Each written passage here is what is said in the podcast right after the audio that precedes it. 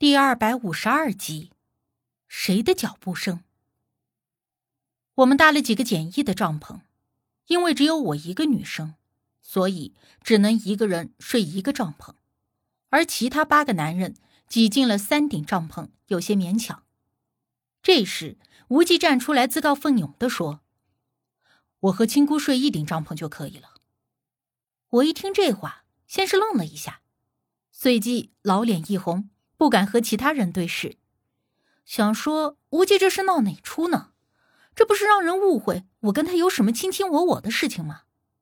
而且这种情况之下，我还不好强行解释，不然更加的此地无银。啊，这样也好，省得小生一个女孩子我还不放心。那无忌，你就负责照顾小生。这样，你们三个瘦子挤一个，我跟宝亮老弟睡一个，五弟和小贾一起。这样就宽敞了，咱们夜里轮换值班，我和五弟先轮第一班，到了时间再换你们。刘队长一番安排之后，我们各自回了帐篷休息。帐篷内的空间狭小，这种最简易的小帐篷，两个人坐着都显得有些局促，一抬头就能对上对方的脸。即便是昨天在村长家里，虽然我和无忌睡的是一张床。但是我们各自睡了半边，谁也没有碍着谁，而且房间里的空间大，也不会如同现在这样，抬头也见，低头也见的尴尬。那个，我先进睡袋里了。我坐了一下，觉得有点尴尬，就打开了睡袋，准备钻进去。等一下，无忌忽然道：“我正奇怪他叫我干嘛呢。”就见他从包里翻出了几个贴衣服上的暖宝宝。林子里湿气重，贴着能好一些。看着他边说着边帮我撕开了袋子，即便还没有贴上暖宝宝，我心里就已经有点暖暖的了。我都不知道你还准备了这些了。我呵呵的笑了一下，他轻轻的按着我的肩膀，让我扭过身去。随即，直接帮我把暖宝宝贴在了速干衣上，还让我在脚底也贴了两个，说是这样，我的手脚就不会太冷了。好了，钻进去吧。帮我贴好了暖宝宝，他笑着摸了一下我的头。嗯，我讷讷的钻进了睡袋，虽然暖宝宝还没有发热，但是我的脸上已经热得像火烧一样了。随后。他也钻进了睡袋，关上了气灯。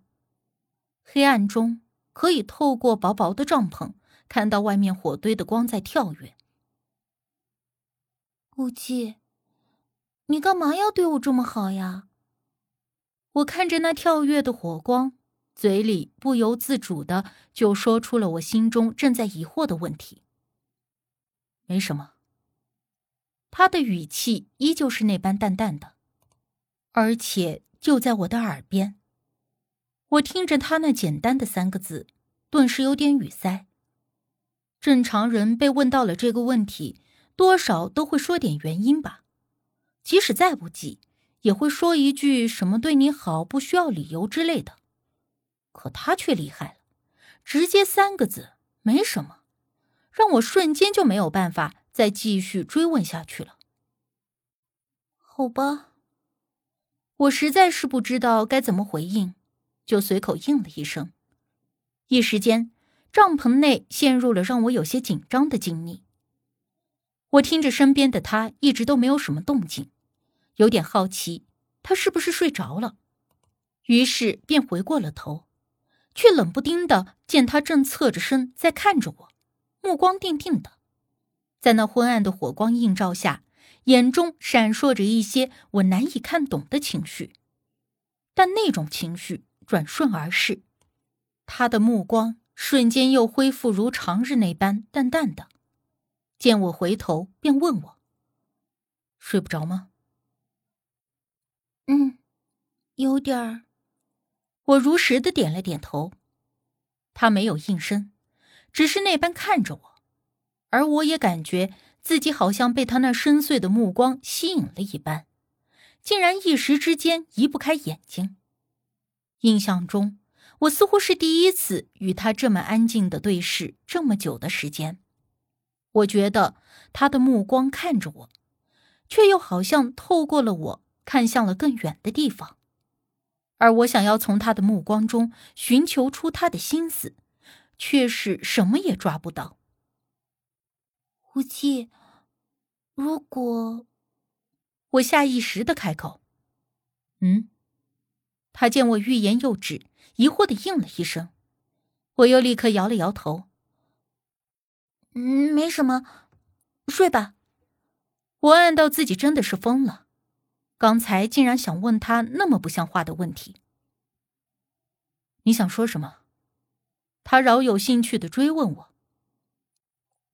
没什么了。当下我回过神来，脑子立刻清醒了不少，说什么也不好意思说出刚才脑中想到的那个问题，同时别开了目光，不去看他。但即便是我别开了目光。却依旧能够余光看到他还在看着我的侧脸，顿时我又翻了个身，直接背对着他，不再胡思乱想。过了没一会儿，我听到身后的他传来窸窸窣窣的声音，不知道他在捣鼓什么。我心里正在奇怪的时候，突然感觉到他从后面抱住了我，并不是很紧，只是一只手轻轻的搭在了我的睡袋上。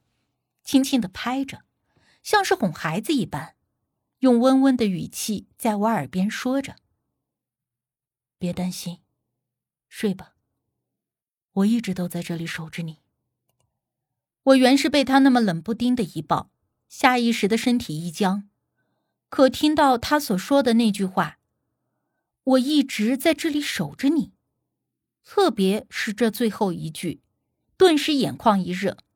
身体也渐渐的放松了下来。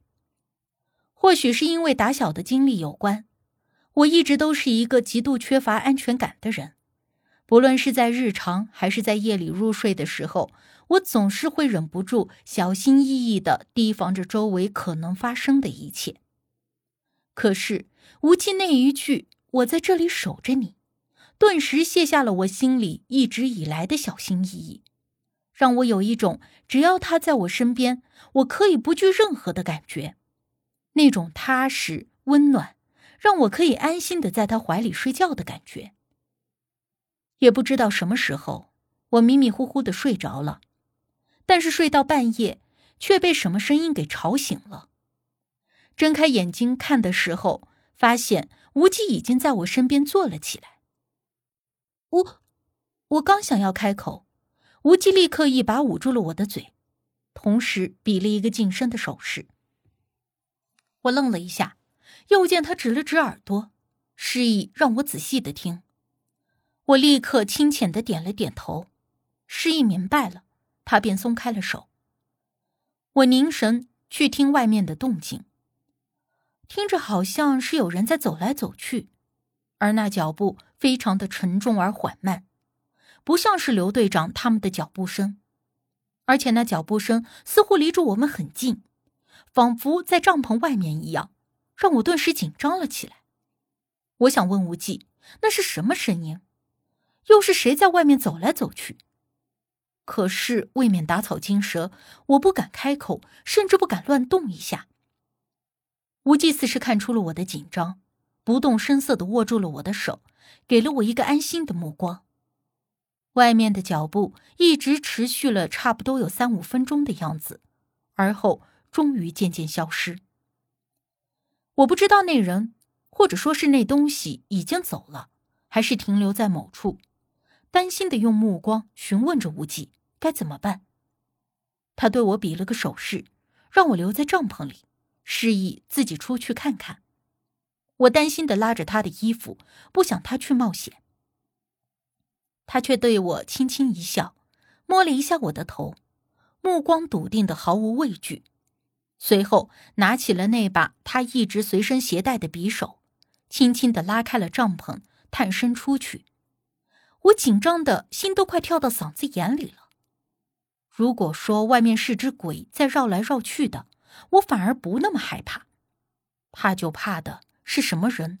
或者其他的活物。无忌探身看了看以后，整个人便出了帐篷。我立刻爬到帐篷口去看外面的情况，但是外面的火堆不知道什么时候熄灭了，月光在这茂密的林子里倒显得十分无力，所以此刻外头几乎是一片漆黑，什么也看不到，甚至我已经看不到无忌的身影。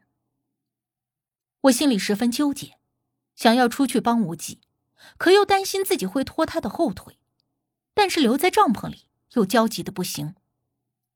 正当我踌躇不知如何是好的时候，突然见到无忌返身回来了，并且点燃了气灯。怎么样，看到什么了吗？我立刻问他。